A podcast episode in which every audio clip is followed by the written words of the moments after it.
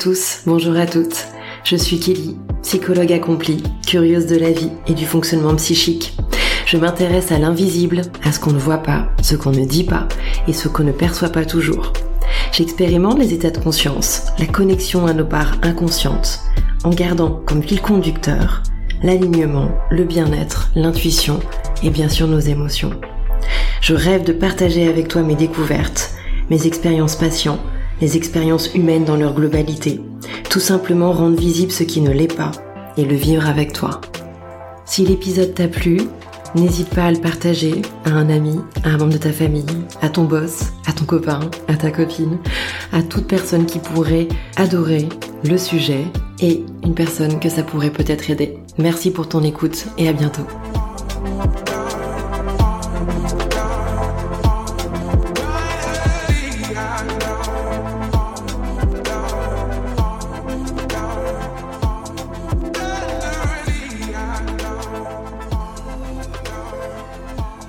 Bonjour à tous, bonjour à toutes, j'espère que vous allez bien. Aujourd'hui, je partage mon micro avec un collègue, un ami. Je vous présente Joachim Texera. Salut Joachim. Bonjour Kelly. Ça va? Ça va et toi? Oui, je suis hyper contente que tu sois là avec moi. Bah moi aussi, je suis très content. Pour dire quelques mots sur toi, tu es ostéopathe sur Paris. T'as Mhm. exercé ailleurs, mais on le verra tout à l'heure. Tu aides du coup tes patients à libérer finalement les souffrances de leur corps. Moi, je le dis comme ça. Mhm. Les blocages présents dans leur corps. Euh, T'es confronté à des blocages que l'on peut appeler mécaniques, musculaires ou posturels. Ça se dit? Postural, posturel? Ouais, de posture. Voilà, de posture. Mais tu tiens compte aussi de la partie émotionnelle, de ce que euh, traversent tes patients au moment où ils viennent te voir. Pour avoir déjà été dans le rôle de ta patiente et pas que de ton ami, je sais de quoi je parle. On a presque l'impression que tu arrives à lire en nous comme un livre ouvert, et tu le fais avec une grande bienveillance et une transparence très appréciable. T'as vu, je te fais un petit peu ton, hein, ton éloge là. Merci beaucoup, merci. je prends, je prends. Du coup, tu vas nous dire en fait aujourd'hui dans l'épisode euh, comment tu travailles, euh, comment l'invisible prend de la place dans ta vie perso, dans ta vie pro. Et puis tu me connais, j'ai pas mal de petites questions à te poser. euh, J'en doute pas. ouais. Ok, on est parti, on y va On est parti. Allez, super.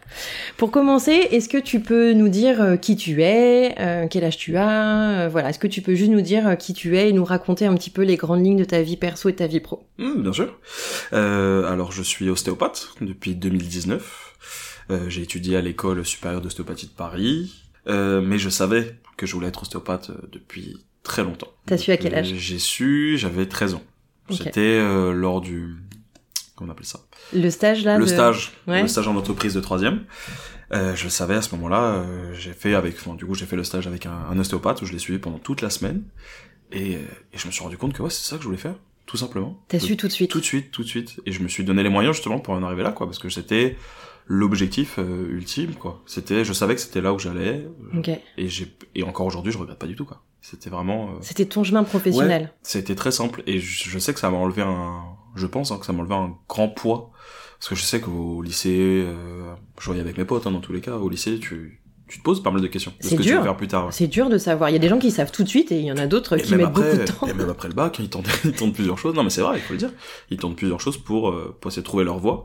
Et c'était un point en moi que j'avais, euh, que j'avais quoi. C'était une force du coup. Je savais que c'était ça que je voulais faire. Est-ce que tu te rappelles juste quand tu quand as fait ton stage, Mhm. qu'est-ce qui t'a donné le déclic ou qu'est-ce que t'as aimé et qui t'avait dit ok là je suis aligné c'est c'est ma voie quoi? Ce que j'ai vraiment adoré, c'est le, c'est le retour des patients envers le praticien.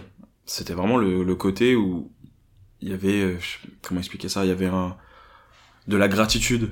Il y Mm. avait quelque chose, en fait, où la, où le praticien, en fait, il a, il aide une personne avec ses mains, sans artifice, sans rien, il aide la personne avec ses mains. Et en fait, le retour du patient, je trouve qu'il est incroyable parce que pour certains, ça peut être à- à très anodin, mais pour d'autres, c'est vraiment, euh, ça les a sauvés, quoi. Ça les a enlevés de, Oui. de, de, de douleurs, de, de choses qu'ils n'arrivaient pas à faire dans le quotidien. Donc en fait, il y a vraiment une, une reconnaissance directe, en fait, avec le patient. Ouais, tu te sens utile toi. du. Ouais, c'est ça, et moi j'adore ça, aider, aider l'autre, c'est un truc qui m'inspire beaucoup. Ouais. Donc euh, j'ai trouvé, en fait, cette manière-là, de dire avec mes, juste avec mes mains. Je peux le faire. Je peux aider les gens dans leur, dans leur vie, et que ce soit pour des, que ce soit anecdotique, ou justement sur le long terme. Ouais c'est ça. Donc c'est, euh, j'avais trouvé l'équilibre parfait. Professionnel Génial. en tout cas. Et ouais donc du coup t'es ostéopathe depuis quand là? Là, ça fait 4 ans maintenant que je suis ostéopathe. J'ai bossé euh, entre la région parisienne, j'ai bossé aussi à Paris, euh, dans le 9e avec toi. Euh, après aussi, j'ai vécu et travaillé au Portugal pendant un peu plus de deux ans. Et là maintenant je suis de retour. T'es de retour avec nous Je suis de retour à Paris. je suis de retour à Paris dans, dans le 16e. Ok, super. Donc un nouveau cabinet, juste comme ça, je, je spoil un peu, mais avec euh, du coup d'autres euh, kinés et vous ça. travaillez ensemble. euh, c'est un cabinet pluridisciplinaire où il y a deux kinés et un ostéopathe, donc, donc moi. Ok, super, top. Tu me connais un petit peu, mais surtout, euh, j'aime bien là commencer mes interviews Mhm. par un petit, euh, un petit moment, une petite minute confidence. Euh, T'es ok pour ça? Ouais, vas-y, vas-y. je te fais confiance. Peux-tu dire aux auditeurs, aux auditrices, déjà comment on s'est rencontrés Mhm. tous les deux, comment notre rencontre s'est passée, euh, parce qu'elle est un peu particulière. À la fois, Mhm. elle est simple dans le contexte, Oui, mais dans notre émotionnel, ça a été, euh, Ouais. ça a été assez particulier. Et puis, euh, et puis euh, voilà. Après aussi, comment on a commencé à parler d'invisible tous les deux? Alors on s'est rencontrés, enfin du coup on a commencé dans le même cabinet. Ce cabinet ouvrait le, enfin on a fait l'ouverture de ce cabinet. Exactement dans le millième. Ouais. On avait d'autres collègues, mais euh, donc on a fait l'ouverture de ce cabinet-là. Et dans la semaine, je crois que c'est au bout du deuxième jour, je crois, Ouais. ou deuxième ou troisième jour. On s'était pas encore rencontrés vraiment entre rencontrés. collègues. On savait qu'on travaillait ensemble, euh, mais on n'avait jamais, on s'était jamais vu euh, en vrai. Mhm. Et c'était, je crois que je passais devant ton, devant ta salle, tout Ouais. simplement. Toi, où tu sortais, un, tu sortais de cette salle, moi je sortais pour aller, pour aller dehors pour aller fumer une cigarette. Ouais. Et toi, tu passais pour aller prendre un café. Et en fait, on s'est croisés à ce moment-là, donc on savait, parce qu'on s'est- on avait déjà vu nos photos, donc on savait qui, qui Ouais. on était. Mais ça s'est fait. euh, naturellement. En fait, c'est- je t'ai tout de suite proposé de, bah, est-ce que tu veux faire la pause avec moi, est-ce que tu veux descendre avec moi, mais c'était, euh, voilà, un peu euh, une évidence, quoi. Complètement. assez simple. Tu me dis que je, vais prendre une pause, tu veux descendre avec moi Je te dis bah ouais, ok, on y va. bah ouais, c'est ça. Et même, et de, même de, je pense que de ton côté aussi, ça a été euh, simple. Complètement. Donc, euh, on se fait super naturellement. Et c'est, on a discuté après en bas, je sais pas pendant combien de temps, mais c'était comme si on se connaissait depuis toujours, quoi. On se racontait nos vies. Alors, On t'as fait quoi la semaine dernière, quoi. Mais on s'est raconté des choses de nos vies perso, Ah, tu te rappelles Ah oui, oui, ah oui, mais c'était, euh, Tout de suite. On, on se connaissait depuis des années, quoi. C'était pas, c'était la même chose. Exactement. Il y avait pas du tout de pudeur, enfin, il y avait du respect, c'est toujours Oui, ça. mais il y avait pas de, il y avait pas de, de gêne, quoi. Enfin, c'était, c'était, c'était logique, quoi. C'était Ouais, moi, je, évident. ah, moi, je me rappelle de ça. Je me rappelle descendre avec toi, on se pose des petites questions Mm. sur nos, nos, métiers et tout ça. Mm. Et, et très vite, en fait, Mm. on se parle de nos vies perso. Ah ouais. et, et justement, après coup, quand on en débriefe ensemble, ah, je me rappellerai toujours, ouais, quand on fait une, une, un apéro entre collègues, on commence tous à bien se connaître, etc. Et on débriefe de nos premières impressions quand on s'est rencontrés. Ouais. Faut savoir qu'on est tous collègues, mais on est devenus amis dans la Ouais. vie perso. Et, et je me rappelle que tu débriefes et tu commences à dire alors non euh, toi j'ai pas du tout accroché au début toi non plus toi non plus ah par contre avec Kelly oui, Oui. Et, et moi je te dis ah ouais c'est vrai on en a jamais débriefé Ouais. mais en fait on a eu un contact tout de suite euh, tout de suite assez incroyable Ouais, c'était, c'était une évidence, comme je te disais tout à l'heure. C'est vraiment, euh, il Ouais. y avait pas trop de questions, en fait. C'était, c'est comme tu disais, c'était simple, tout en étant particulier, mais c'était simple, oui puis le ressenti c'était ça quand même tous les deux on l'a on l'a c'était on se connaît déjà complètement. alors on vous rassure on s'est jamais connus avant hein. Non, non, non, non. C'était vraiment un ressenti émotionnel Ouais, ouais. et on se connaît déjà, on est en confiance et Complètement. voilà. Et d'ailleurs, je le disais dans l'épisode avec euh, Claire, qui est donc une interview là qui est sortie aujourd'hui. Euh, j'ai eu un, un petit contact comme ça aussi avec Claire. On a très vite matché. Alors différent de toi, parce que toi c'était vraiment, je, je te connais et on se Mhm. connaît, on est, on est très proches tout de suite. Euh, mais c'est fou. Je lui disais, c'est fou à quel point on peut des fois sentir une proximité avec quelqu'un, alors qu'avec d'autres personnes, même qu'on adore, on va pas ressentir ça. On va avoir un lien d'amitié très fort, Mhm. mais on n'aura pas la même, euh, le même lien. Ouais, tu peux, on, on peut mettre ça sur le, sur un peu sur le hasard, ou dire, ah, c'est le destin, on s'est, on s'est rencontrés comme ça. Euh, des fois, on se pose pas la question, mais je trouve que c'est, justement, c'est super intéressant de savoir, de comprendre un peu, bah, comment ça se fait qu'avec cette personne-là, sans même se décrocher Mm. un mot, de savoir d'où tu viens, enfin, tu de rien connaître de toi, de se dire, je suis en confiance. Et c'est quelque chose qui est quand même assez rare, faut dire les rare. choses. Faut dire les choses. Ouais, complètement. Bon, nous, on a nos, nos hypothèses hein, sur euh, ça, mais je vais pas rentrer dans le, dans le détail. Est-ce que tu te rappelles aussi les premières fois où on a parlé, alors ce que moi j'appelle de l'invisible, mais euh, où on a parlé de, de nos intuitions, de ce qu'on Mm. pouvait ressentir, percevoir, un petit peu en dehors de notre mental ou du rationnel? Euh, ça s'est fait assez rapidement, hein, si je m'en souviens bien. Parce que voilà, on avait des moments de discussion, mais c'était euh, dans ton cabinet, c'était clairement des, des consultations. Les pauses déjeuner se transformaient un peu. Bon, je payais pas, c'était cool. Euh, mais voilà, je restais presque un peu plus d'une heure, on discutait, on discutait de ça, on discutait de plein de choses. Euh, mais ça c'est aussi, je crois qu'on en a vraiment parlé, on va dire officiellement. Euh, c'était une fois, on se croisait dans le couloir, je sais pas si tu t'en souviens, mais une fois dans le couloir, on, on s'était croisés. Et, et en fait, tu m'as arrêté tout de suite dans le couloir en me disant, mais ça va pas. Mm. Et effectivement, ça allait pas du tout. mais euh, enfin, ça, ça se remarquait pas, ou j'avais Tu sais encore- bien donner le change. oui, Hein je, je fais Tu pas, sais je bien fais donner la, le je fais la change. même chose. Mais quand c'est à l'inverse, moi ça me perturbe toujours. Et c'est vrai que et bah, je lui ai un peu raconté ce qui se passait, et après moi je suis retourné dans mon, dans mon cabinet. Et je sais que pendant quelques jours ça m'avait travaillé, dans le sens où comment elle a pu le... Comment elle a perçu. Le déceler comme ça, quoi. Mm. Donc, euh, je suis après on en a reparlé, où je t'ai demandé, bah comment tu fais, quoi? Oui, Qu'est-ce qui- se passe? Oui, parce que t'avais un peu un poker face, quand même, Ouais, ce, euh, ce jour-là. Et, et, Et Surtout qu'on arrive au travail, tu vois. On est au travail, Voilà, ta posture professionnelle, t'as pas forcément. envie de, de, de, de faire le cas numéro ou autre, et puis c'est pas toujours ta personnalité de montrer Non. quand ça va pas. Non. Mais, euh, mais oui, c'est vrai que. Mais, mais c'était pareil, toi tu le faisais aussi dans l'autre sens. Bien sûr, bien sûr. Parce qu'après, c'est toujours le. Après, c'est parce qu'on est aussi amis et que. Oui. Voilà, si je sens que tu vas pas bien, je vais, je vais me permettre. Pour d'autres personnes, peu plus compliqué de- d'engager la conversation comme ça. Ouais. Mais c'est dur de décrire toi, hein, cette, cette C'est intuition très, très bizarre. Cette Mais tu le intuition. sens, tu le sens au fond de toi, en fait. Mhm. Et des fois, tu sais pas pourquoi, je pense qu'on en parlera tout à l'heure, mais pour certaines personnes, tu te sens obligé de, le- de, faire savoir, en tout Ouais. cas à l'autre. Pour X raisons, mais en tout cas, euh, Mhm. des fois, tu peux pas t'en empêcher, quoi, je pense. Eh oui. Donc euh, sans forcément rentrer dans le détail non plus, mais c'est vrai qu'après sur nos vies perso et donc nos, nos, nos, nos pratiques un peu plus avec la visible, on s'est Mm. aussi beaucoup retrouvés. Mm. Et c'est ça, c'est euh, sans forcément rentrer dans le détail, mais c'est important, je trouve, de trouver des personnes dans notre entourage avec qui on peut partager euh, ces, ces questions-là. Euh, des rituels aussi, tu vois, des petits Mm. rituels, euh, de, de ne serait-ce que de nettoyage des lieux, des choses comme ça. Enfin, euh, c'est Claire, elle disait justement dans l'autre épisode, elle dit bah tu vois le jour où je t'ai parlé de synchronicité, Mhm. on s'est regardé, on s'est compris. Euh, et les gens peuvent comprendre par exemple cette notion de synchronicité, mais tu peux, tu, selon comment tu l'as vécu, si t'en as vécu ou pas, et comment Mhm. tu les as abordés, tu les ressens pas vraiment de la même manière. Donc euh, moi je trouve ça quand même chouette de pouvoir euh, parler de, de, de ce qu'on vit aussi dans nos vies perso, en lien avec l'invisible, et trouver euh, des, des amis avec qui on peut se confier. C'est ça, parce que c'est assez rare de trouver une personne extérieure à ton cercle proche ou familial euh, qui tu peux en, tu peux en discuter. Moi, pour le coup, euh, c'est beaucoup ma famille Oui. qui, qui me parle de ça. Ils sont très euh, euh, c'est- il y a aussi beaucoup une grosse la part de l'invisible prend une, une Ouais, c'est important. bonne bonne place Mm. euh, dans notre famille. Mais euh, j'avais jamais vraiment prêté attention ou euh, c'était pas une croyance que j'avais. Ok. Enfin, C'était quelque chose qui était, qui était là, qui était présent, mais ça m'a pas plus euh, perturbé que ça, ou je l'avais pris en compte, pas du tout, enfin je continuais à faire ma vie, quoi. Mais j'a- j'a- j'aurais toujours dit que je les croyais, il y avait aucun souci sur ça, je les prenais pas pour des fous, j'étais Oui. vraiment, euh, j'étais- je respectais Tu respectais leurs croyances, ouais.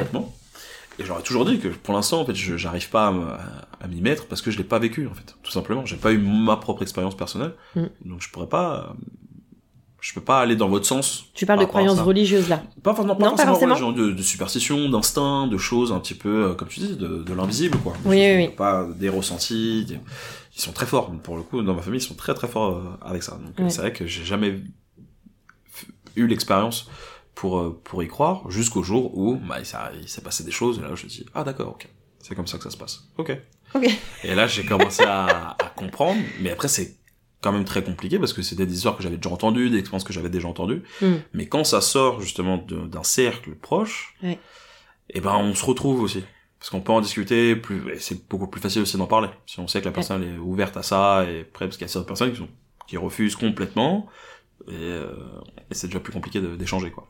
Et est-ce que tu as un exemple euh, euh, comme ça dans ta vie perso ou quand ça a commencé ou justement tu t'es dit ah ouais ok tu vois, j'adore cette phrase parce que c'est que quelques mots mais en fait on se comprend très vite donc ah ouais ok ok, très bien. Moi, je sais que dans le perso, en tout cas, ça se projette beaucoup en images. C'est Ok. beaucoup, c'est très visuel. Euh, déjà, les, les, la première vra- vraie expérience, voilà, celle qui m'a marqué le plus, je pense que c'était euh, dans un rêve où j'ai pu rencontrer, euh, j'ai pu retrouver une personne de ma famille Ouais. grâce à ce rêve-là où en fait j'étais je me suis réveillé de ce rêve-là complètement perturbé quoi Mm, mm. je me suis dit c'est pas possible ça m'a ça m'a on peut dire hein, ça m'a hanté pendant quelques jours Ouais. où je me sentais pas bien et c'était il y avait comme un appel quoi c'était un message c'était un message clair et net je encore aujourd'hui hein, ça fait dix ans maintenant mais je- encore aujourd'hui je m'en souviendrai comme c'était hier quoi de- du ressenti et encore ce que j'ai ressenti à ce moment-là. Donc je sais que dans le perso ça, se- ça, se révèle beaucoup par image. Ouais, De- ouais, je à ce moment-là tu doutes pas tu te réveilles du rêve tu sais que c'est je bah je comprends pas parce que c'était la première fois que j'avais que je rêvais comme ça Ouais. où ça avait l'air très réel où j'étais justement perdu entre la réalité et le rêve. Quand je me suis réveillé je comprenais pas ce qui se passait je je sais je me souviens que je pleurais dans mon rêve et au réveil en fait je pleurais. Réellement. J'avais déjà les larmes et et ça c'est la première fois que ça m'arrive. Donc c'est ça qui est le plus euh, plus stressant on va dire c'est d'arriver à- quand on y quand on n'y connaît rien. Ouais, au à ce- début à ouais. ce monde-là, de, de recevoir euh, des messages comme ça, c'est assez, euh, assez stressant au début. Oui. Mais après, justement, euh, de pouvoir en parler avec d'autres gens qui ont vécu, qui ont vécu d'autres expériences et, euh, Et il se passe beaucoup de choses par les rêves. Bien sûr, notre inconscient, il s'exprime toutes les nuits pendant les rêves. Mais là, je- bon, pour connaître ton exemple un peu plus précisément, euh, c'est vrai que c'est un exemple où c'est autre chose que l'inconscient qui Mm. s'invite dans ton rêve. Et surtout que tu as eu euh, concrètement la preuve Ah, de l'information que tu avais eue dans ton rêve. Donc en fait, ça, je trouve qu'une fois que tu as des confirmations très concrètes, très rationnelles, même si tu es encore en doute de ce qui s'est passé, Oui. de ce qui t'est arrivé, bah en fait, tu commences à justement à dire ah oui, ok, bon, faut peut-être que je commence à réfléchir à ce qui se passe. Et, c'est ça, et- c'est que le doute, en fait, le doute s'en va, Mm. mais il y a un peu de stress du coup qui, qui prend la place. Parce qu'on se dit, oula, qu'est-ce que je vais en faire de ça? Qu'est-ce que, est-ce que ça va, ça va recommencer? Est-ce que ça Est-ce va que- continuer, c'est ça, ça fait peur. C'est, ça, ça, ça, ça crée une petite angoisse quand même au début, je pense. Ouais, Parce qu'on maîtrise rien, on n'est pas Ah bah non, préparé pas à ça. tout. Mais on se prépare on peut pas. Bah non. Quand, surtout quand c'est la première fois où tu connais pas vraiment grand chose, ça, ça. Ouais. Malgré une famille finalement qui est déjà très ouverte à ça, tu vois, la preuve. Complètement. Il y a des, moi je sais, hein, j'ai des personnes qui me disent, ah bah oui, euh, euh, moi j'ai une famille qui était très hermétique à ça, donc les premières fois que j'ai eu ma- une connexion un peu intuitive ou un peu euh, indirecte avec l'invisible, j'ai été surprise parce que ma famille était tellement étrangère à tout ça. Mais tu vois, la preuve, t'es du coup un super exemple qui est même quand notre famille est ouverte, ça. moi la mienne aussi, hein, tu vois Mm, bien, Bretagne. Celte, tout ça, Ah, ça. on baigne dans, dans, dans, dans toutes ces toutes ces coutumes là. Et même si moi aussi j'étais préparée, en fait le jour où ça t'arrive à toi, tu l'es forcément. Non, non, clairement pas. Et c'est perturbant. Mm. Et surtout, en plus, quand, comme tu disais, ça se confirme. dans- Ouais. Bah, euh, c'est encore plus perturbant. Exactement. Et du coup, là, ce qui va être chouette, c'est qu'on va pouvoir euh, rentrer un peu plus dans le cœur de ton métier. Mhm. Ce qui je trouve intéressant, c'est peut-être que tu peux nous dire, bah, c'est quoi un ostéopathe, comment comment les ostéopathes travaillent, mais aussi comment toi tu travailles. C'est vraiment ce qui va être Mhm. plus important ce soir, parce que j'ai fait le constat avec beaucoup de patients. Alors autant j'ai des patients, ils connaissent des ostéos depuis des années, ils y vont, ils ont leur rendez-vous, tu Mhm. vois, euh, les deux trois fois par an, etc. C'est un peu un rituel, un, un truc bien-être, tu vois, Ouais. indépendamment des blocages. Bien sûr. Et j'ai d'autres patients qui me disent ah oui oui je connais les ostéos mais j'ai jamais fait.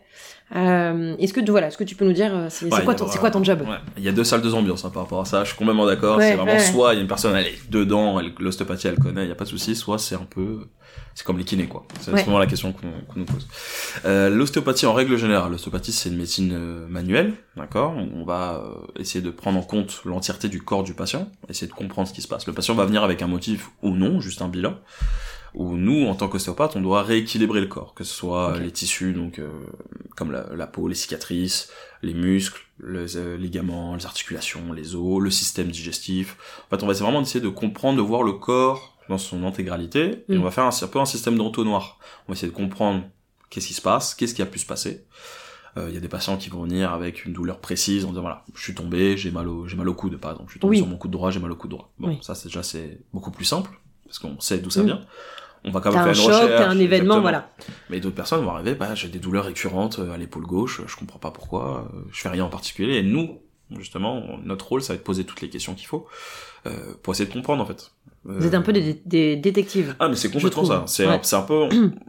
je sais que personnellement, je prends, euh, je prends ça un peu comme une énigme. Oui. En fait, le patient arrive, il me dit, il me donne une info, et c'est à moi d'après d'aller euh, d'aller à la chasse quoi, pour Eh ouais. trouver pour trouver le reste, justement pour trouver la raison et pour éviter aussi que ça arrive.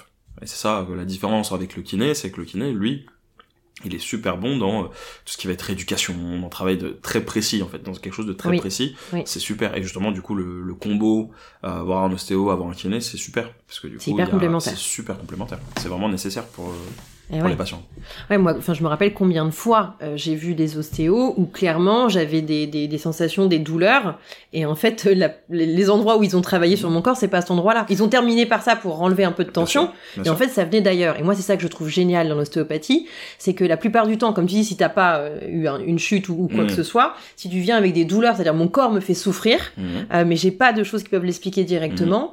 C'est de voir à quel point vous êtes, ouais, moi je te dis, vous êtes des des détectives, quoi. C'est, euh, euh, vous allez, j'ai l'impression que vous faites une lecture du corps, tu vois, avec avec vos mains. C'est c'est fou. complètement ça. Bah, c'est un ressenti palpatoire hein, qu'on fait. En fait, on va poser des questions. Des fois, le patient ne comprend pas pourquoi on pose cette question-là. Mm. Il va, il va pas comprendre, il va pas entendre. On dit, bah, j'ai mal là. Qu'est-ce qu'il fait? Ouais. Mais justement, tout a un sens. Il faut savoir que le corps, tout est lié. Dès qu'il se passe quelque chose, que ce soit dans la dans la vie euh, euh, quotidienne, quoi que ce soit, il- ça a un impact sur notre corps. Ouais. Donc du coup, c'est important de de pouvoir euh, poser les questions, les bonnes questions, et aussi expliquer aux patients parce qu'il y a certains patients qui qui s'en qui s'en foutent un peu quoi de se dire bah écoutez moi j'ai mal là faites ce que vous avez à faire je veux pas trop en savoir plus Ok. qui sont pas du tout ouverts justement à la discussion et qui ont dit Mm. bah voilà j'ai mal là faites ce que vous avez à faire même si vous me traitez le, le genou gauche je m'en fous quoi allez-y Il veut juste que la douleur Voilà, s'arrête, il veut pas comprendre. et c'est ça. Et il y en a d'autres qui, qui ont besoin de comprendre. Et je trouve que c'est super important aussi pour le patient de comprendre ce qui se passe. Ouais. Parce que une fois qu'on comprend, en tant que patient, je, une fois qu'on comprend, c'est beaucoup plus facile aussi pour, pour euh, le rétablissement. Ouais, Parce qu'on sait, voilà. On sait qu'il y a ça, ou il y a quelque chose dans notre vie, dans le quotidien qui, qu'on fait mal, ou Ouais. il y a un- du stress, ou il y a euh, quelque chose qui nous angoisse, quoi. Parce que vous, êtes, vous faites comme beaucoup de prévention, hein, euh, des étirements, des postures, euh, de la, du, du sport, tout ça. Enfin, vous êtes vraiment dans énormément On de, énormément aussi. Ah oui, c'est ça. Parce que c'est ça, on, nous on voit le patient sur l'instant, sur l'instant T, mais euh, quand il rentre chez lui dans son, euh, dans son univers, on va dire, Mhm. bah, on sait pas ce qu'il fait. Enfin, il a peut-être ses manières, de peut-être qu'il va regarder la télé euh, en diagonale ou je sais pas. Oui, c'est ça. Mais c'est un peu mon cas. Mais, mais du coup, ils sont blancs te, te juger. Mais ce qui est important, c'est de, de pouvoir le bien le conseiller. Mais aussi que quand Oui. il part du cabinet, la consultation, en fait, elle continue, malgré tout. C'est que même s'il est pas avec nous Eh et qu'on le voit pas en direct, qu'on ait un retour auprès de lui, que ce soit un message par mail ou quoi, qu'on qu'on discute, qu'on lui donne des conseils. Et quand il revient, on fait un peu le bilan de l'évolution. Est-ce Eh que oui. vous avez suivi nos conseils? Est-ce que vous avez fait ça? Et comment vous vous Vous êtes sentez aussi? est-ce que vous avez fait attention à ça, ça? Et même juste déjà que- comment il se sent par rapport à la consultation et au fait le fait de- d'en avoir parlé, de- Hmm. ça, ça aide beaucoup. Ça Ouais. c'est euh, c'est euh, 50% de la consultation. Ah oui. Et il y a un truc assez classique, tu vois, moi j'ai beaucoup de patients qui font du bruxisme. Donc le Mhm. bruxisme, c'est le fait de serrer ou de glisser les dents, exactement. enfin voilà. Ouais. Donc c'est d'avoir quand même beaucoup de contractions au niveau de la mâchoire. L'hypothèse c'est quand même que c'est le stress et l'anxiété qui Mhm. amènent ce mouvement-là. Ça peut être dans la journée ou dans la nuit. Et en fait, quand tu discutes avec des ostéos, pour en Mhm. discuter avec toi et avec d'autres, c'est assez fou à quel point ça peut te donner, euh, te, te ré- dérégler plein de trucs dans le corps, même au niveau digestif et tout, Ah alors qu'en fait t'as juste serré les dents quoi. Ah oui, non, mais c'est parce que comme je te disais tout à l'heure, tout est connecté, tout est tout est lié. Mm. Euh, au niveau de la mâchoire, de la base du crâne, parce que du coup tous les muscles euh, masticateurs sont au niveau de, de la mâchoire. Ouais. Ils sont, il y a aussi un lien avec les muscles euh, cervicaux, donc de la nuque, au niveau de la base du crâne. Ça va avoir un lien directement sur notre appareil digestif, dans la manière dont on va digérer les aliments, qu'on va peut-être créer plus de- d'acidité. Mm. Enfin, tout est lié. Et c'est ça qui est important de, de savoir, c'est que le moindre stress ou le moindre chose, Ouais. et qui est du coup invisible, on va dire ça comme ça, Mhm. c'est intéressant de, de pouvoir en parler et aussi que le patient s'en rende compte. Parce qu'il y a certains patients qui, sont juste, c'est une boule d'angoisse, une boule de nerfs, mais ils le savent pas pour Oui. c'est leur normalité finalement. Donc c'est, oui, c'est, je vais pas dire que c'est anormal, mais que ça pourrait être euh, soulagé quoi. Et c'est là où dans ton métier, c'est pour ça aussi que je voulais euh, du coup qu'on échange ensemble et qu'on puisse partager, c'est que indépendamment de la notion d'intuition, d'invisible qu'on va qu'on va aller voir après, mais euh, il y a vraiment une grande part d'invisible dans votre job. C'est-à-dire que euh, Claire, elle dit, du coup, elle dit dans l'épisode, je rebondis beaucoup sur elle parce que là, je Oui, trouve qu'il y, a- il y a des liens. Elle dit la première fois qu'elle a eu son contact avec l'invisible, c'est Mhm. quand elle était dans ses cours d'SVT au Mhm. collège, Ok. où elle a découvert ce qu'il y avait vraiment à l'intérieur du corps. Ouais. Et en fait, vous, c'est votre job C'est c'est de connaître presque par cœur ce qui se passe à l'intérieur du corps euh, pour pouvoir le détecter. Mais en fait, c'est déjà un job avec l'invisible. Ah bah c'est complètement ça. Parce que la seule, euh, la seule chose qui va nous permettre de voir déjà, bon, il y a les yeux, c'est exactement déjà euh, visuellement qu'est-ce qu'on qu'est-ce qu'on voit, la posture du patient, comment Oui. il se tient. Mm. Mais après une fois qu'il est allongé sur la table, c'est autre chose. Là, on va utiliser justement nos, nos mains et notre ressenti palpatoire. Ça va être ça. Déjà, c'est ça. T'imagines Ah un oui. ressenti palpatoire déjà. Et ça après il y a aussi beaucoup l'expérience. Au tout début, je me souviens dans les quand on commençait les, les études Ah oui. et qu'on commençait à tester, c'était très compliqué. On faisait des on faisait des, des exercices où on mettait une pièce de 20, 10 ou 50 centimes sous une serviette Mhm. et qu'on devait, juste avec nos mains, essayer de savoir quelle pièce c'était, essayer de trouver les rainures, c'est vraiment essayer dans, dans le détail, Ah ouais. pour justement essayer de travailler notre ressenti palpatoire. Ah, donc là, quand même, tu mets au service tes sens euh, de manière hyper aiguisée. Complètement, tu, tu, fo- tu te focalises complètement sur ça. Complètement. Il y a certains ostéos euh, qui pratiquent les yeux fermés. Hein. Complètement. Mmh. Parce qu'ils ont pas, enfin, tout passe par leurs mains, par le toucher, quoi. Ouais. Donc ça, c'est, Je, je me rappellerai toute ma vie, c'est une petite aparté, mais euh, mon, mon grand-père que j'aimais énormément et qui n'est plus avec nous Mm. aujourd'hui, euh, m'a dit pendant toute mon enfance que je faisais beaucoup de sport et du coup je, je me faisais quand même souvent souvent mal quand tu tires un peu sur le corps. Et il me faisait toujours des petits massages, tu vois, quand j'étais un peu tendue. Et il me racontait toujours cette histoire. Il avait eu, et pourtant déjà à l'époque, voilà, il avait eu plus jeune un kiné aveugle Mhm. et il m'avait dit mais c'était le meilleur, euh, tu vois, le meilleur médecin qu'il n'avait jamais eu. Parce que justement, il avait développé d'autres sens. Bah, complètement. Et euh, c'est comme si, bah voilà, avec les mains, il pouvait faire une lecture du corps. Bon, les ostéos n'existaient pas encore à l'époque euh, où il me racontait ça. Mais du coup, donc voilà, là, on, on vient bien de comprendre que en fait, ton métier et votre métier en tant qu'ostéo, c'est vraiment d'être déjà donc dans, dans, dans, des sens développés. Vous Mhm. apprenez ça en formation. Vous venez capter ce qui se passe dans le corps. Vous faites un peu l'anamnèse pour vraiment comprendre la vie du patient, ses habitudes et tout ça. Ouais. Là, toi, je sais, et je pense qu'il y a peut-être plusieurs ostéos qui le font, mais je vais parler que de toi pour Mhm. avoir, comme je disais au début de l'épisode, d'avoir été également ta patiente, je mets Mhm. des guillemets. Euh, tu m'as rendu des, des services. Mhm. Tu, tu venais dans mon cabinet pour qu'on parle, mais je, ça. là, je venais aussi faire des séances. C'est normal, c'est normal. Voilà. Et, et du coup, je t'ai vu travailler. Je t'ai vu travailler pour avoir vu, donc je te dis, beaucoup d'ostéo avec ma, mon passé de, de sportive. J'ai tout de suite senti, en fait, que t'étais, euh, bon, moi je vais le dire comme ça, un peu connecté à certaines choses, mais surtout j'ai vu que tu tenais vraiment compte de l'émotionnel. Mm. Est-ce que tu peux nous dire comment tu tiens compte de l'émotionnel de ton patient quand tu es dans une séance et peut-être nous donner des exemples de comment la partie émotionnelle peut t'aider et comment tu, comment tu t'en sers? Euh, la partie émotionnelle, en fait, on, on- avec le patient, tu le vois tout de suite, dès que le patient rentre dans ta salle, en fait. Tout de suite, ça, tu, tu vas ressentir comment il est. Je pense que c'est pour tous les ostéos, ça. Tu vois un peu dans quel état émotionnel est le patient, s'il est heureux, s'il est pas bien, s'il fait la gueule, s'il est triste ou... Ouais, c'est ça. Peu importe, mais en tout cas, tu sens, à l'arrivée, à partir du moment où il passe ta porte, il y a quelque chose qui change. Mm. L'ambiance change. En positif ou en négatif, mais il y a quelque chose qui, qui se passe. Du coup, après, en tant qu'ostéopathe, tu dois t'adapter à ça. Tu dois t'adapter, poser les bonnes questions, avoir la bonne distance toujours, rester professionnel, mais si tu vois qu'une personne n'est pas bien, voilà. On essayer quand même ton de- empathie se Forcément, déclenche. on est bah, humain, voilà. donc euh, sans ça, tout en gardant la, la distance professionnelle, mais euh, voilà, moi tu essaies de, de d'adoucir un peu Oui. plus euh, la consultation. Tu crées Ah, un lien là avec ton patient. Bah oui, voilà. Dans tous les cas, t'es obligé, t'es, t'es obligé. C'est important pour toi et pour le patient aussi. C'est la Il base. avoir de conf- la, la confiance. Eh ouais. Il te laisse complètement son corps en fait entre tes ça. mains. Donc a Ouais. une, doit avoir une confiance qui doit s'installer assez rapidement quand même. Euh, après sur vraiment la part émotionnelle au niveau du toucher, moi c'est là où je vais ressentir beaucoup.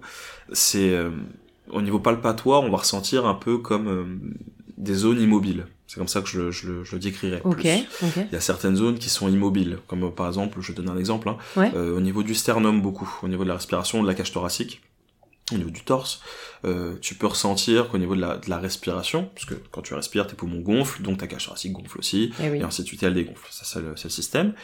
Euh, et pour certaines personnes, tu sens que cette zone-là, que l'amplitude Ouais, de mouvement vois. respiratoire, elle est pas là. Hmm. Que tu, la, tu, tu sens, quand toi, tu appuies dessus qu'il y a de l'élasticité, que ça bouge bien, il n'y a pas de problème, mais que de lui-même, le patient n'ouvre pas complètement les poumons, qu'il respire pas bien, ou des choses comme ça. Après, des fois, ça peut se nicher dans des trucs, dans des, dans des micro-mouvements. Au niveau de la base du crâne, et au niveau du crâne en règle générale, il y a une sorte de mouvement un peu de ballon. Ok. Et On appelle ça un mouvement ballon, où ça va s'ouvrir, on a l'impression que ça s'expand en fait dans nos mains, et que ça se, ça se résorbe un peu comme la cage thoracique finalement. Euh, et pour certaines personnes qui, où il y a beaucoup de stress ou certains traumas, pareil, on a euh, un manque d'amplitude à ce niveau-là. Mais c'est par contre là, on est sur du micro-mouvement, donc il faut être très concentré et, Eh oui. et- et rechercher vraiment le, le moindre, le moindre détail. Ok. Et ça, quand on arrive ça, c'est à ce moment-là, en fait, on va poser les, les questions. C'est quand on est sur certaines zones que nous, ça nous parle, en tant qu'ostéopathe, en tant que professionnel, en tant que thérapeute, ça nous parle de se dire, ah, euh, qu'est-ce qui a pu se passer là Mhm. Qu'est-ce qui, est-ce que ça va en ce moment Euh, Est-ce que des fois au niveau du travail Et il y a aussi l'inverse, qui est, je trouve, qui est encore plus, euh, plus intéressant, c'est que des fois, on va juste toucher à un endroit, peu importe ce- lequel c'est, des fois c'est au niveau de l'estomac, au niveau de, Ouais. bah, peu importe, ça peut être n'importe quelle partie du corps, et euh, le patient de lui-même va lâcher une info. Il va dire, ah bah en ce moment, ils viennent parler du travail, je sais pas, il va dire, bah, Ok, ça moment- déclenche quoi. Ouais, en ce moment au travail, ça va pas trop, je sais pas ce qui se passe, il y a ça, je- ça m'a, ça m'a un peu saoulé, je sais pas ce qui se passe, et d'un coup, en fait, dès qu'on Il se confie à toi il là. va se confier Mm. naturellement et sans que je lui ai posé de questions, et il va le faire. Et moi aussi, en, en tant que professionnel, c'est à moi aussi de, de capter les infos qui, qui m'intéressent. Ouais. Parce que tout peut jouer. Et c'est surtout sur des patients où ils arrivent avec des douleurs euh, inexpliquées un peu. Ouais. Parce que s'il y a pas de Là, chute, là tu de dis tout de suite, euh, voilà, il y a peut-être un peu d'émotionnel, euh, ah, de stress, obligé- Je suis d'anxiété, obligé voilà. de le mettre dans, je mets tout en cause, il faut que je, faut que je puisse euh, trouver en fait la bonne solution. C'est ça mon travail aussi. C'est, comprendre euh, qu'est-ce qui se passe, qu'est-ce qui s'est, qu'est-ce qui s'est passé, Mm. et qu'est-ce que je dois faire pour qu'il aille mieux. Donc du coup, toutes les infos, je les, qui sont bonnes à prendre, je les prends quoi. T'as des patients qui pleurent des fois avec toi? Bien sûr, bien sûr. Ok, qui lâchent leurs émotions Qui comme dans le cabinet de psy, quoi, pareil. C'est ça. Et en fait, au début, au début, quand j'ai commencé à travailler, euh, j'avais pas le bon réflexe en fait. Je, je sais que j'avais pas le bon réflexe de de prévenir les patients qu'il y a certaines techniques ou des choses. Des fois, quand on travaille beaucoup sur le système respiratoire, sur le plexus solaire juste en dessous du sternum, Oui. euh, quand on travaille sur ces zones-là, des fois ça peut ressortir des émotions. Moi j'avais appris du coup à l'école et même en clinique quand on faisait des stages ou des choses comme ça, où souvent quand on appuie sur cette zone-là, soit le patient peut se mettre à rigoler, avoir un fou rire complètement, ce qui est inexpliqué, mais un fou rire, ou à l'inverse des sanglots quoi. Et ça maintenant, euh, depuis quelques années maintenant, je préviens le patient à chaque fois. Quand je vais travailler certaines zones, Hmm. Je vais lui dire c'est possible que il y a un peu d'émotions qui, qui surgissent, mais voilà, il faut pas s'inquiéter et lâcher. Lâchez ce que si vous avez envie de rigoler, si vous avez envie de pleurer, si vous êtes énervé, vous avez envie de parler, vous le faites. Il n'y a pas de souci. Ah, tu les mets à l'aise, quoi. Je les préviens tout, tout de suite, ouais. Mais c'est, euh, c'est c'est possible, bien sûr. Ça arrive pas tout le temps. J'espère pas, je fais, je vais pas envie de faire pleurer mes patients, mais ça arrive. Ouais, mais effectivement, si tu les barres le corps et que le corps est bloqué, qu'il y a un émotionnel qui est bloqué, c'est normal, en fait, que l'émotionnel ait envie de sortir. Ça. Soit le patient, il décide euh, de laisser sortir, soit il le retient. Il y en a beaucoup qui retiennent aussi. Bah ça ouais, se voit. ça. Ça se voit qu'il y a l'œil un peu, un peu, un peu humide et quoi, mais, mais c'est important de pouvoir, de les prévenir aussi. Je trouve. Au moins, ils savent qu'ils sont dans un espace où ils peuvent se permettre d'eux, Ouais. il n'y aura pas de jugement, ils savent. On a l'habitude. Et même eux, ça les rassure de dire, bah, je suis pas le seul à pleurer bêtement parce que on m'a touché au niveau du sternum, quoi. Ouais, oui, oui, oui. Donc, Il s'excuse, ça, ça- toi aussi, de pleurer. Bah, c'est ça, mais C'est ça, il y a le réflexe de c'est s'excuser. ça. Hein. Mais je, la- je les rassure tout de suite. Faut pas s'excuser, c'est normal. C'est Parce que déjà, t'es vulnérable. T'es, t'es, t'es en train de, comme tu dis, laisser ton corps à un professionnel. Bon, il y en a qui restent habillés, mais il y en a aussi qui, qui sont en sous-vêtements. Donc, t'es avec quelqu'un que tu connais pas trop. Euh, Ouais, c'est ça, et t'es en train de te... Tu laisses quelqu'un en fait avoir l'ascendant sur toi. T'es allongé sur le dos, euh, immobile, Ouais. et tu laisses quelqu'un euh, pratiquer sur toi. Donc du coup, ça peut être euh, une position un peu délicate. Ça me fait penser d'ailleurs euh, psychiquement, euh, tu vois, c'est des personnes qui ont été abusées ou euh, je sais pas, c'était déjà arrivé d'avoir des ouais, tu vois, des, des situations comme ça. et ils te le disent ou toi tu le tu le tu le tu ressens une résistance dans le corps? Comment comment tu peux travailler avec des personnes justement qui ont déjà un, un rapport au corps qui est complexe? Euh, ça, c'est déjà, c'est déjà un sujet un peu plus, euh, plus délicat. Parce que dans tous les cas, t'as des, euh, t'as des patients qui, qui vont te le dire, soit très, très rapidement. Dans- même avant même que la personne Mm. soit, allon- soit allongée, elle va te le dire. Et il y en a d'autres pas du tout. Et justement, qui vont essayer de, de faire un peu barrière, quoi, de mettre une protection et une distance par rapport à ça. Et tu le ressens Tu le ressens, tu le ressens. Comment tu, le ressens tu, tu sais Bah, ou pas? palpatoirement, il y a certaines zones, dans tous les cas, s'il y a des, des violences ou quoi que ce soit, ou juste un trauma, ou rapport- Mm. que ce soit même dans l'enfance, hein, ça peut remonter à des choses, à, Eh oui. à des années, hein. on parle pas de quelque chose qui s'est passé dans, dans les mois euh, auparavant, ça peut être vraiment de, ça peut durer des 10, 15 ans, quoi. Euh, ça va se ressentir parce qu'il y a un rejet, en fait, tout simplement. Juste, je vais poser ma main sur une zone, il va y avoir du spasme, il va y avoir une barrière, il va y avoir la- juste le corps va être tendu à ce niveau-là, Ouais, Euh, ouais. une réaction musculaire directe, en fait. Et tu vas sentir. pas. Mm. Et des fois, je suis obligé de poser la question.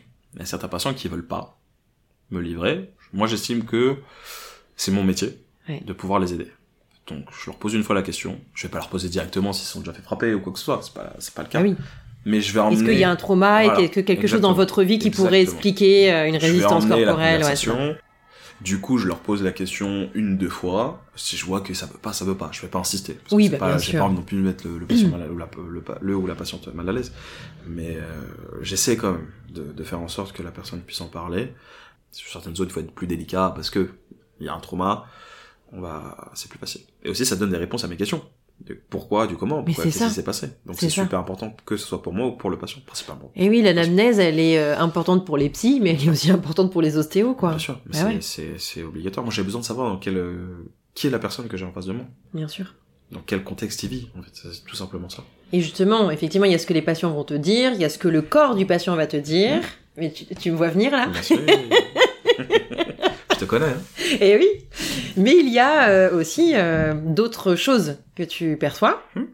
notamment par des ressentis, par des intuitions. Hmm. Est-ce que tu peux nous dire un petit peu plus, voilà, comment ce rapport à l'invisible t'aide dans ton travail, comment tu perçois les choses, est-ce que tu as des exemples à nous donner? Dans le perso, c'est, c'est très visuel pour moi. Ouais. Alors que dans le professionnel, c'est beaucoup de, du ressenti. C'est beaucoup d'intuition, c'est beaucoup de messages, en fait, que j'ai dans ma tête. C'est des phrases que j'ai beaucoup. Ah, donc auditif aussi. Plus auditif. Ok. Euh, plus de euh, pose cette question-là. Il faut que je pose cette question-là. Et comme je disais même auparavant, des fois c'est compliqué de, de, de poser la question. Des fois t'as envie de, de, de la dire, mais tu te retiens parce que tu penses que ça ça a rien à voir, ça a rien à faire là. Tu sais pas dans ton positionnement professionnel à ce moment-là si l'intuition que tu as C'est ça. La question qu'on te propose, ça. tu sais pas d'où ça vient. Ça. La question qui te traverse, tu sais pas si tu dois y aller ou pas. Bah, c'est ça, tu, tu peux pas savoir, parce que tu te dis, est-ce que c'est une connexion que moi j'ai fait tout seul? Oui. euh, Je sais pas, par rapport à quelque chose de, voilà, une référence à quelque chose qui te fait penser à ça, qui du coup, tu as envie de poser la question à la, Oui, c'est-à-dire cognitivement, il se passe un truc en toi. C'est ça. Ouais. Ou c'est aussi ton expérience pro. Mhm. Tu vois, à force, à force, tu sais, tu as, tu as plus amené à poser telle ou telle question pour tel ou tel profil. Ou des fois, tu ne comprends pas d'où ça sort. Eh ouais. Mais la plupart du temps, quand tu comprends pas d'où ça sort, il faut un peu se libérer de ça et te poser la question. Au pire, t'as posé la question. Mais ce qui me fait toujours rire, moi, c'est que quand je pose la question, j'ai une réponse qui m'aide énormément. Le patient va me lâcher, va me donner une info qui est très importante pour mon, pour mon Oui. traitement. Oui. Et souvent, la question qui suit derrière, par le patient va tout de suite me poser la question, mais comment vous le savez? Eh oui. Que- que- Comment ça? Et après, c'était, c'est très compliqué pour moi, parce que je sais pas.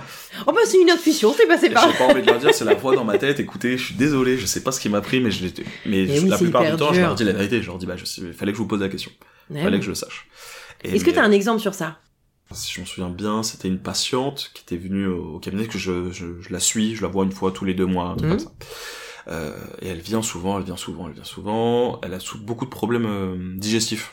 Donc on avait beaucoup, on avait travaillé le système digestif. On a travaillé aussi beaucoup le stress parce que je sais qu'il y a un impact avec, euh, comme tout à l'heure, le bruxisme, des Eh choses ouais. comme ça. Donc en fait, tout ça, tout, tout est lié. Donc j'ai pu travailler en deux trois séances tout ce qu'on avait à faire pour le digestif. Ça allait beaucoup mieux pendant une période. Et euh, une fois, je la revois et elle me reparle de ce de, du justement, problème digestif. J'ai beaucoup d'acidité, d'aigreur d'estomac, des choses comme ça. Des choses qui peuvent arriver à plein de Des gens. choses qui arrivent à tout le monde. Hein. Je veux Oui. dire, c'est pas forcément euh, quelque chose de voilà très récurrent. Mais là, pour le coup, comme c'était euh, la première fois qu'on se, voyait, c'était pour cette euh, ce Eh motif-là, Oui, c'est ça. Mm. que ça avait disparu pendant 2-3 mois et que c'est revenu. Mais elle m'a dit c'était revenu très légèrement. Je mets ma main sur son sur son ventre et d'un coup, en fait, j'ai cette question-là. Demande-lui si elle a fait la fête hier. Puis je dis bah, bon, je trouve ça bizarre quand même comme question à poser à ton Oui. patient. Oui.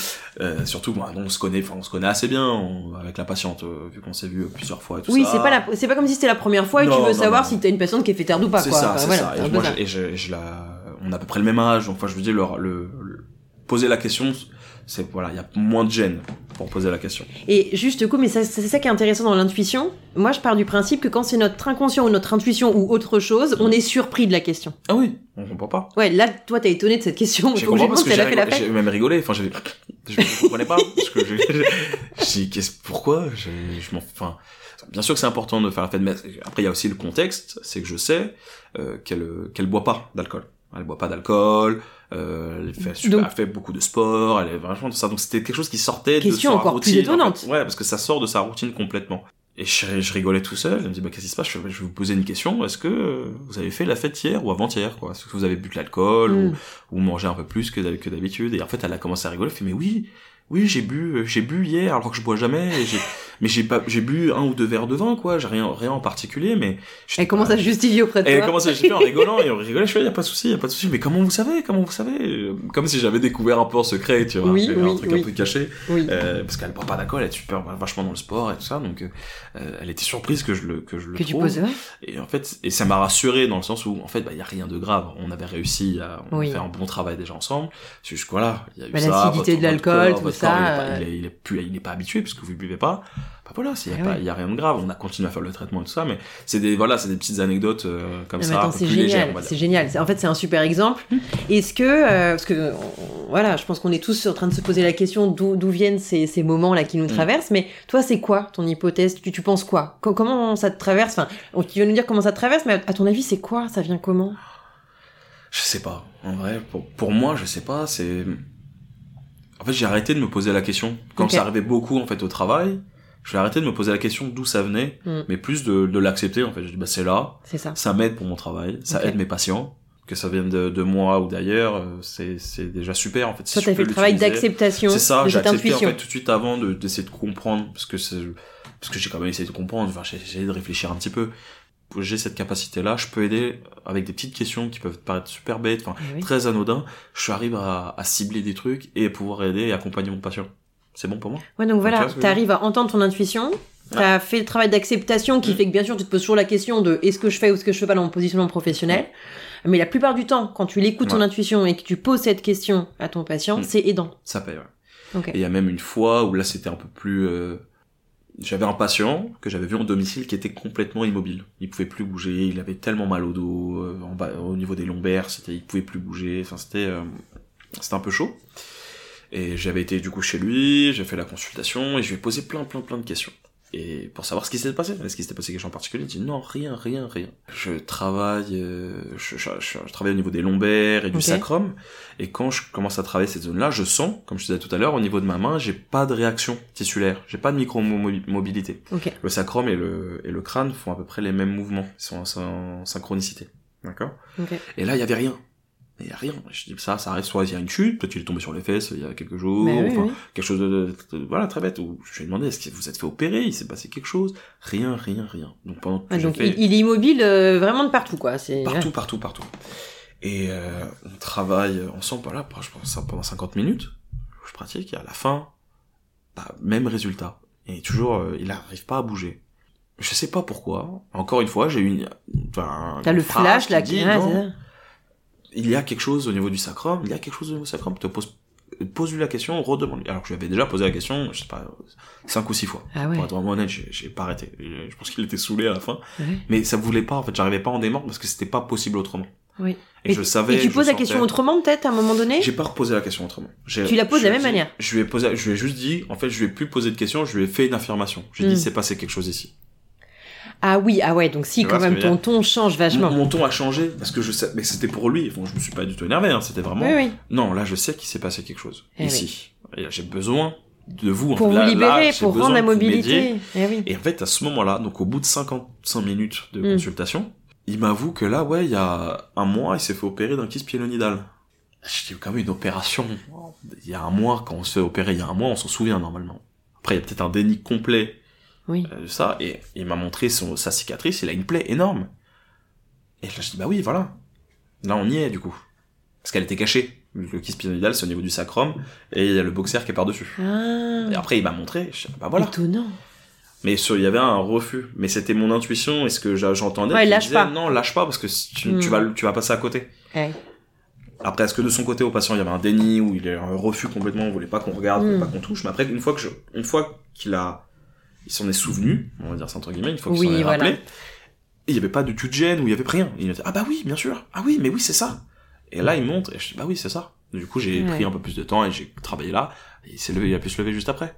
Mais c'était, je pouvais pas Mm. partir de cette consultation sans, parce que ça, c'était trop présent, en fait, dans mon esprit de dire non, c'est pas possible. Et c'est là où l'expérience te fait aussi, euh, et, et nous, dans notre job, c'est pareil, c'est c'est se faire confiance.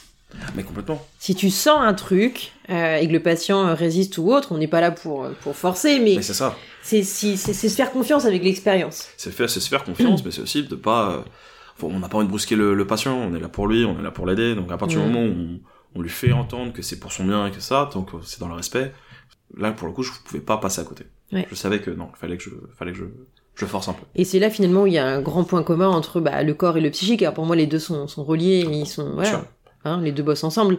Mais tu vois que dans ton métier comme dans le mien, moi aussi des fois ça m'arrive avec des patients où je sens que j'ai une intuition, j'ai un truc. Et des fois il suffit juste de changer un mot dans ma question, tu vois, de prendre juste un tout petit détour différent mais de poser la question presque pareil mais un petit peu différemment. Et bing, Ouais, t'as l'étincelle qui arrive. Mais toi, la nuance, c'est que ton, ton, ta voie de travail, c'est la parole. Oui. Donc en fait, c'est euh, le patient, pour toi, le patient a un peu le contrôle complet sur les informations qu'il va te donner. Et, oui. Moi, en tant qu'ostéo, j'ai la parole, mais j'ai aussi le corps.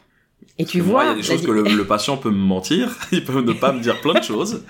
Mais vous si avez fait vos vois- étirements cette semaine? Oui, Mais si je vois que son épaule, elle est bleue et qu'elle est levée euh, comparée à l'autre, enfin, ça, ça se voit, quoi. Eh il oui, pourra pas trop, trop le cacher. Trop le je cacher. peux insister, mais s'il veut pas me dire, je peux pas non plus le forcer, quoi. Ouais, c'est ça.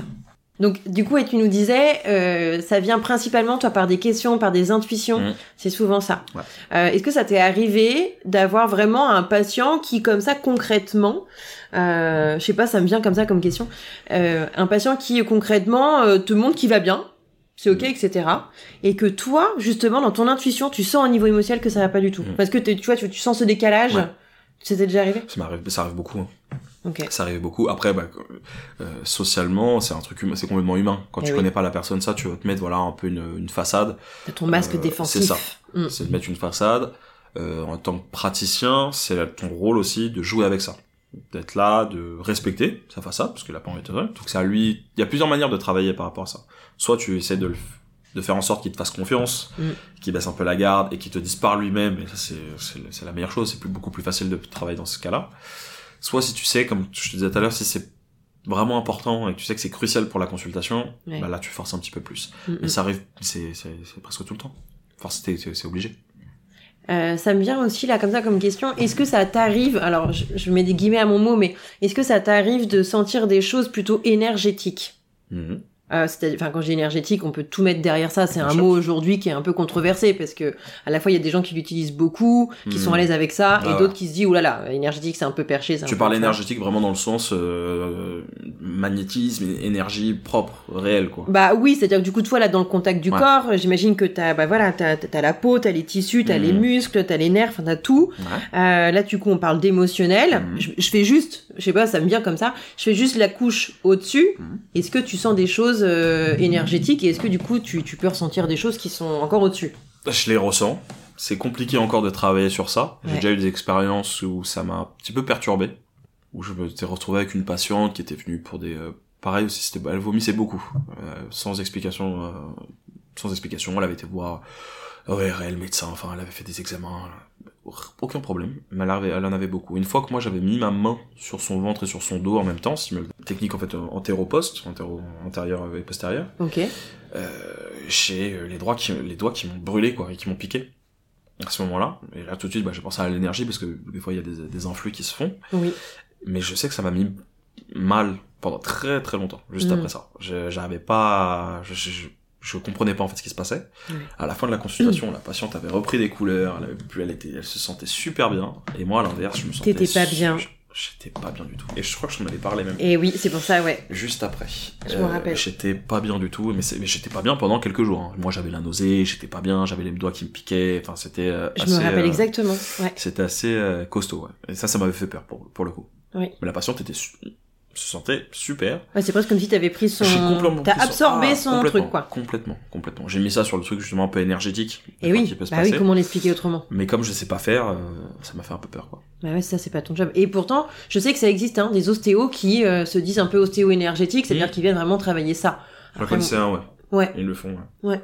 mais, mais c'est pareil, nous, même si on n'a pas accès euh, au corps, nous c'est vraiment le, le- le psychique, mais euh, euh, ça peut arriver des fois qu'on se sente extrêmement, enfin je parle pour moi, Mhm. euh, que je me sente extrêmement fatiguée après certaines séances, alors que euh, si tu veux, c'est pas une journée euh, si compliquée que ça, j'ai peut-être autant de patients que d'habitude, Mhm.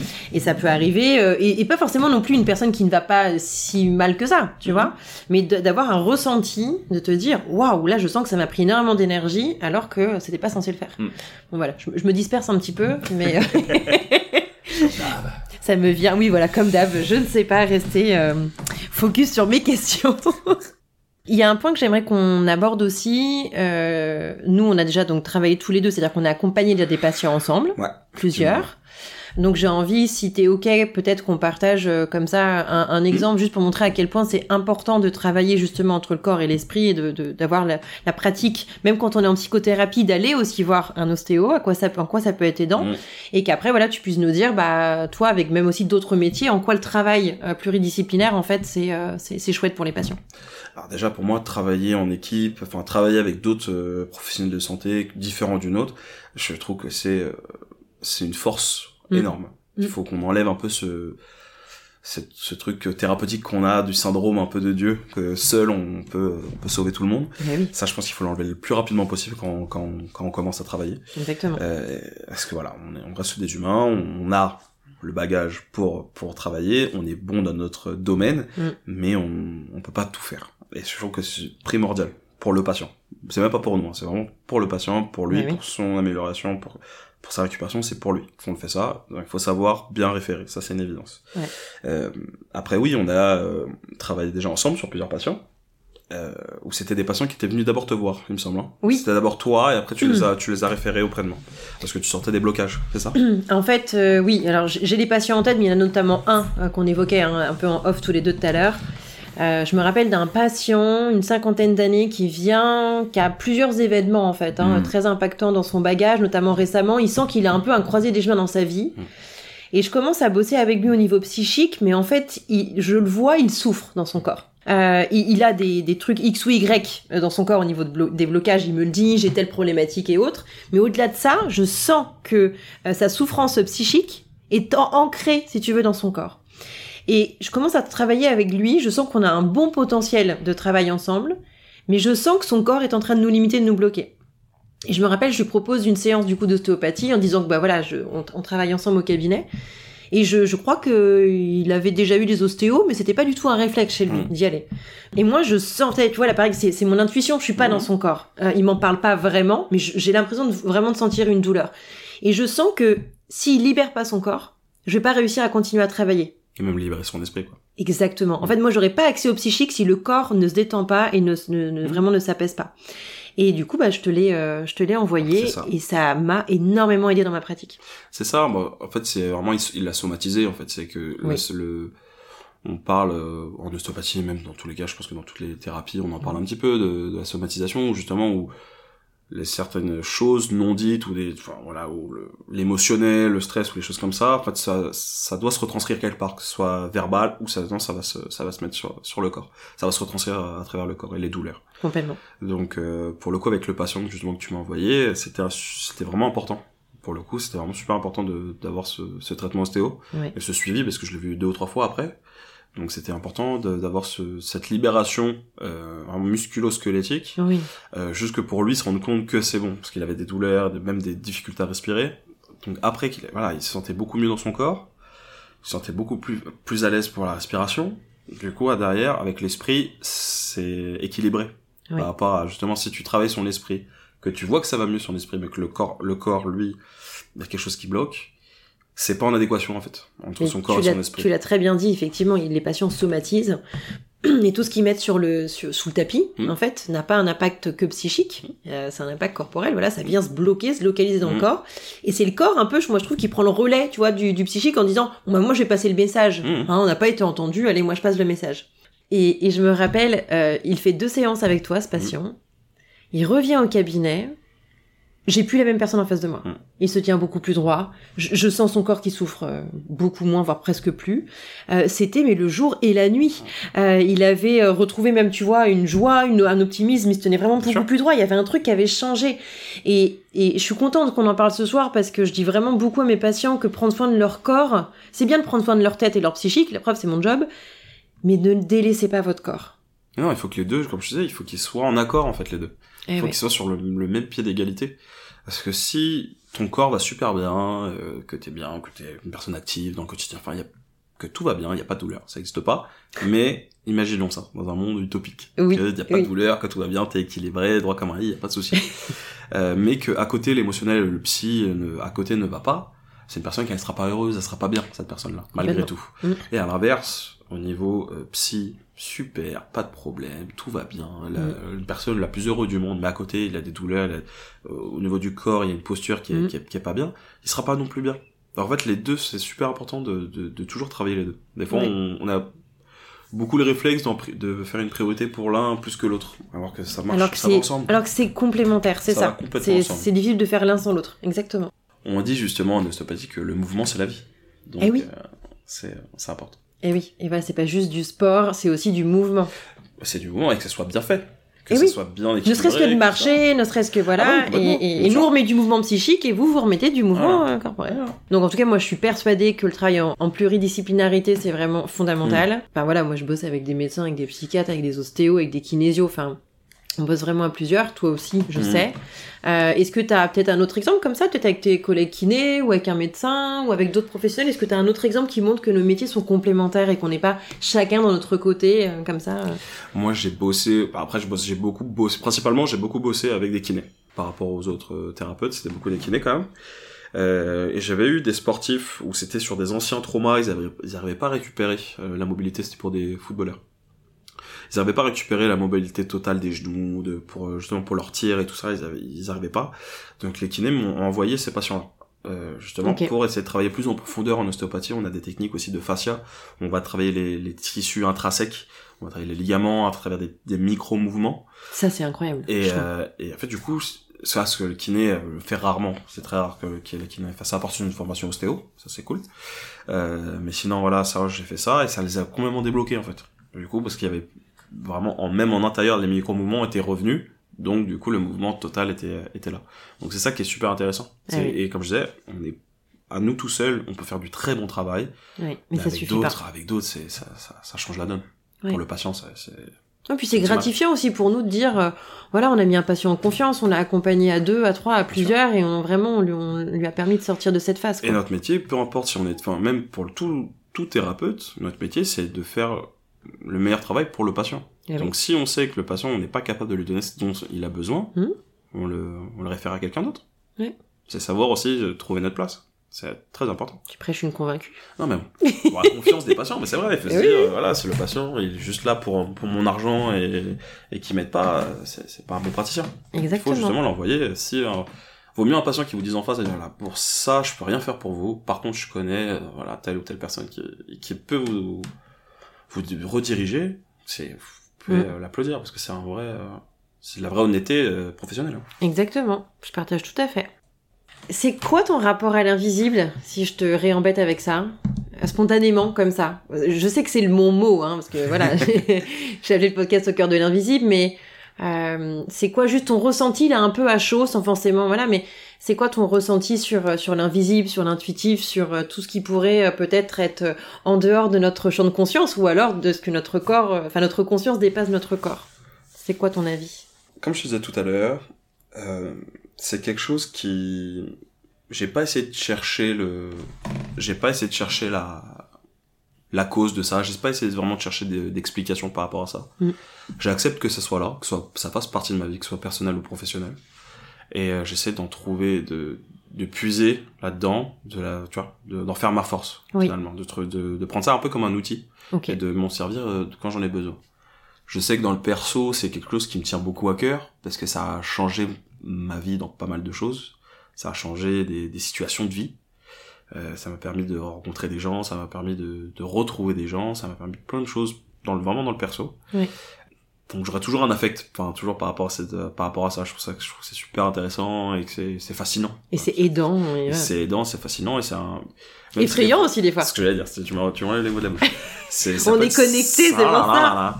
Euh, c'est qu'on peut être très, euh, très stressé. Ça peut être inquiétant et stressant, mais en même temps, c'est, il y a aussi beaucoup de réconfort, je trouve, dedans. Oui. Donc, euh, pour moi, c'est important. Ça permet, j'ai l'image quand tu me parles, je trouve que ça permet de se réaligner aussi. Hmm? Dans les moments où c'est aidant. C'est ça. Ça permet vraiment de se réaligner et de, de se reconnecter à soi. Ça, ça redonne confiance un peu. Oui. Tu dis qu'il y a quelque chose. Bah, après, ça dépend des croyances de chacun, mais en tout cas, ça peut, ça peut être un peu une, stabi- une, cer- une certaine stabilité finalement. Oui. C'est présent, c'est là, ça bougera pas, ça, ça, ça m'appartient. Oui. Euh, après, chacun fait le choix de, de- d'en parler, de pas en parler, de le garder pour soi, ou de l'utiliser. Et Peu oui. importe, mais en tout cas, c'est là. Oui. Oui, quand il a mis qui lance un podcast qui, qui t'invite à en parler, bon. Eh ben, on est là, parce qu'on fait des efforts. voilà. Euh, du coup, est-ce que tu as des choses que tu auras envie de partager avec les auditeurs, les auditrices? Alors, ça peut être, je sais pas, un, un mantra, une philosophie de vie, ça peut être une pratique, euh, ça peut être un rituel, euh, je sais pas, ça peut être aussi un podcast, un livre. Enfin, tu peux nous proposer plusieurs choses si tu en as envie, Mhm. mais est-ce qu'il y a des choses qui te viennent comme ça, euh, spontanément, pour partager avec les gens? Alors ouais, j'ai un truc qui me vient spontanément, mais je suis pas sûr que ce soit en rapport du tout. Dis, dis si ça Déjà, vient. bah, pour le coup, alors, on je peux pas vous mentir, là, j'ai un... suis désolé, je rigole, parce que je viens d'avoir un... Ouais. un truc, il faut que je, je vous le dise. T'as une intuition, là, voilà. Voilà, j'ai une intuition, donc Ah, vous c'est beau de l'avoir en live. Ah, c'est beau, c'est beau. Ça peut-être, euh, ça peut peut-être pas du mais tout vous si, parler, mais vas-y, vous fais-toi confiance. Euh, en gros, il faut essayer de tout relativiser tout en, en restant soi-même. C'est-à-dire que il peut se passer plein de choses dans notre vie, dans notre quotidien, que ce soit dans le perso, dans le pro. Euh, essayez toujours de savoir qui vous êtes, de Mm. rester qui vous êtes, peu importe les situations, de s'adapter tout en restant qui vous êtes, de jamais perdre ça. Parce que je trouve que c'est beaucoup trop important. Et j'avais Ouais. besoin de vous le dire, donc voilà, je vous le dis. Oh, c'est beau, j'adore. je sais pas pourquoi, je peux pas te dire. Voilà. J'aime bien comment tu l'as dit. C'est un message, euh, euh, bah voilà, c'est un message d'alignement, c'est un message aussi d'espoir. C'est de Mhm. dire, euh, on est, euh, on est tous avec nos blessures. D'ailleurs, c'est le prochain épisode solo que, que je sors, donc Ouais. j'en parle comme ça. Mais on est tous avec nos blessures, on est Mhm. tous avec nos masques défensifs. On a peur de souffrir, on a peur de pas être aimé, euh, on a peur en fait de nous, de se montrer tel qu'on est. Mhm. Euh, et, et là, tu es en train de, de passer ce message. Qui est, bah, en fait, même si c'est pas facile, Mhm. euh, la vie, elle est courte. Faites en sorte le plus possible euh, de vous montrer tel que vous êtes, de vivre les situations que vous avez envie de vivre, d'aimer les gens que vous avez envie d'aimer. Mhm. Et de dire non quand vous avez envie de dire non, et Mhm. dire oui quand vous avez envie de dire oui. Et, euh, et, et voilà, vivez cette vie le plus possible euh, sans laisser les peurs euh, nous ça. manager. Et c'est très facile à dire et beaucoup moins facile à faire, mais c'est un message d'encouragement que tu transmets là. Fallait Oui. que je le dise. voilà. Eh ben tu l'as dit, merci, j'adore. Et après aussi, j'ai euh, un livre qui est justement pour plus par rapport à l'ostéo et euh, les douleurs et la somatisation. Ok, C'est de Michel euh, Michel Odoul. C'est euh, Dis-moi où tu as mal, je te dirai pourquoi. C'est un livre qui est vachement ludique, vraiment qui est accessible pour tout le monde. Hein. Je veux dire, on n'est pas obligé de, de s'y connaître beaucoup en anatomie ou quoi que ce soit. Mais euh, justement, ça parle de, de- des douleurs et qu'est-ce que ça peut représenter, d'où ça peut sortir. Et pour ça, les personnes qui sont intéressées, je trouve ça que c'est super intéressant de lire. super. Pour certaines Mais douleurs, il des en parle en termes mécaniques ou il en parle aussi en termes émotionnels? C'est beaucoup émotionnel. Ah C'est cool. beaucoup, en fait, il va lier justement l'émotionnel avec le corps. Quand il y a ça dans le corps, qu'est-ce que ça, qu'est-ce que ça produit dans le, Mm. simplement dans le corps, tac, tac, tac, tac, tac. Et après, en émotionnel, qu'est-ce que ça peut dire? Qu'est-ce que ça peut vouloir, euh, quel message on peut en tirer? Ah c'est super intéressant. Vas-y redonne-moi le nom là, ce que j'ai. C'est Dis-moi où tu as mal, je te dirai pourquoi. Et c'est de Michel Odoul. Ah génial, super. Michel. On va vous le dire dans les commentaires si vous avez euh, pris le livre, si vous avez aimé et voilà. Et En vous, euh, vous pourrez me remercier après par message. Exact. vous lui faites un petit message. S'il vous plaît, s'il vous plaît. Exactement. Mais écoute, moi, ça me donne envie de l'acheter. Je le connaissais pas. Mais il faut, il faut. Merci pour ton partage, c'est top. Est-ce que tu peux du coup nous dire comment les gens peuvent te contacter s'ils ont envie de prendre euh, une séance avec toi, de réserver un, un- voilà une séance d'ostéopathie avec toi?